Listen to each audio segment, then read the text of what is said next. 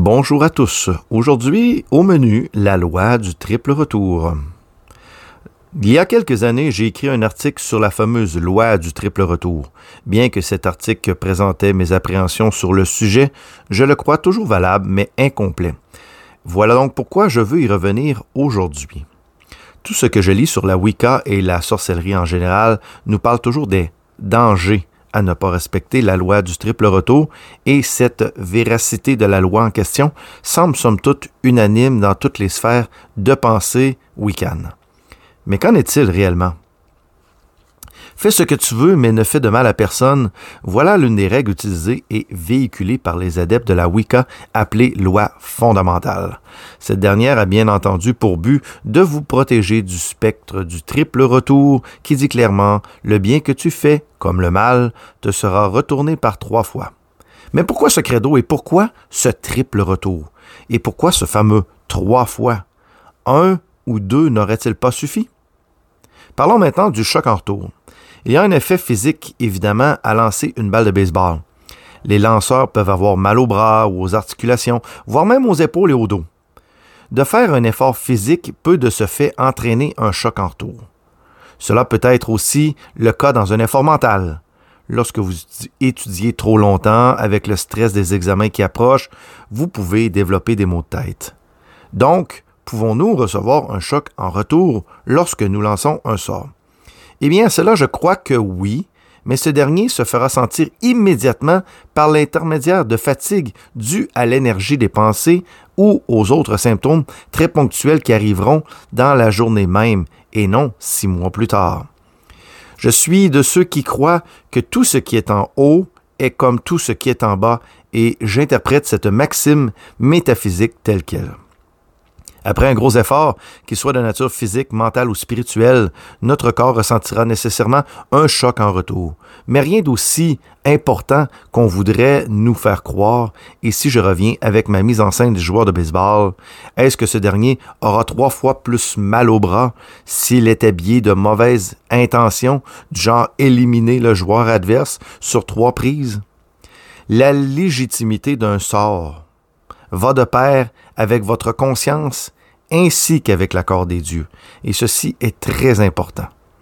Ne sous-estimez jamais le rôle et le pouvoir que la chrétienté a eu comme effet sur les anciennes religions. La Wicca ne fait aucunement abstraction à cette influence.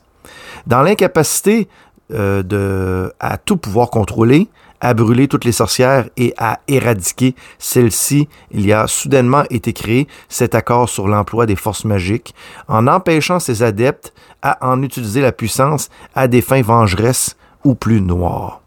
Cette politique présumée de limitation des forces a de ce fait permis de façon hypocrite l'emploi de forces énergétiques pour des fins de guérison, et d'entraide sans jamais ouvrir la voie à une utilisation plus personnelle. Et l'erreur historique est bel et bien là. Aradia, lors de sa première visite sur Terre, est venue enseigner, nous enseigner à se libérer de ces gens qui abusaient de la masse, à se libérer de nos propres chaînes, et pour ce faire, elle nous a appris la sorcellerie. Elle nous l'a enseigné à des fins uniquement d'entraide, mais aussi à des fins de protection et de défense. Car Aradia dit Car je suis venu te libérer pour que tu puisses puiser en toi les forces de ta propre défense. Trop souvent, la Wicca dénature cet enseignement par cette maxime de ne pas faire de tort à autrui. Certes, il ne faut toutefois pas faire n'importe quoi, mais nier notre côté obscur et encore pire, ne pas s'en servir lorsque besoin est, est une insulte aux apprentissages ancestraux des dieux et d'Aradia. Pourquoi devrais-je laisser passer une situation sans répliquer? D'où cela vient-il? Écoutez bien, ça ne vous rappelle rien? Si quelqu'un te frappe sur une joue, présente-lui aussi l'autre. Si quelqu'un prend ton manteau, ne l'empêche pas de prendre encore ta tunique. Et ceci est dans la Bible, l'Évangile selon Saint Luc 6, 29. Donc, ce que demande Luc, c'est de ne pas répliquer et de se laisser faire.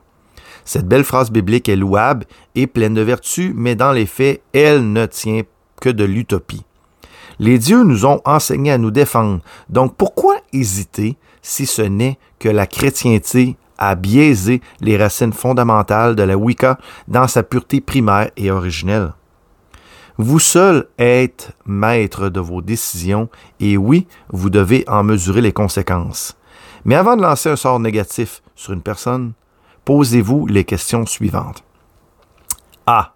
Quelles sont les alternatives? B. Suis-je certaine que cette personne mérite cela? C. Ma conscience sera-t-elle en accord avec cette action? Et D. Les dieux sont-ils en accord? Et là, attention, votre niveau d'engagement et de communication avec une divinité est ici essentiel. Ne jouez jamais au petit malin avec les dieux, soyez seulement authentique. Si après, vous vous rendez compte que vous n'êtes pas sûr si cette personne mérite cette action, ou encore vous avez une petite voix dans votre tête qui vous dit les dieux ne seront pas en accord avec ce que vous allez faire, eh bien, abstenez-vous. Voyez vos actions possibles, donc ramenez-vous à l'alternative du point A. Quant au point B, à savoir si cette personne mérite vraiment cela, c'est-à-dire mérite les actions auxquelles vous apprêtez d'effectuer, vous êtes certain de ne pas vous tromper. Dans certains cas, c'est plutôt simple et évident, mais dans le doute, envoyez vos alternatives et revenez au point A. En conclusion, même si la loi du triple retour n'existe pas, aucunement reconnue par la tradition d'Aradia, ainsi que non reconnue par l'Église luciférienne d'Aradia, il n'en demeure pas moins qu'il est de notre responsabilité comme sorcière d'être en harmonie avec nos décisions. Quand vous êtes en train de penser à une action, demandez toujours l'aide des dieux afin qu'ils et elles vous aident dans vos actions. Vous saurez alors si vous êtes en phase avec ceux-ci et votre vision de votre action. Méditation, réflexion et prière seront vos alliés afin de bien vous guider. Alors voilà, c'était la loi du triple retour. Que le Dieu vous guide à chaque instant. Soyez tous bénis. Si vous avez des questions et commentaires, surtout n'hésitez pas à visiter notre site au aradiachurch.top et nous écrire si le besoin est. Nous serons à votre entière disposition. Et si vous écoutez ce podcast via une plateforme qui vous permet de poster des commentaires, alors soyez les bienvenus. Sur ce, je vous remercie d'avoir été là et vous dis à la prochaine.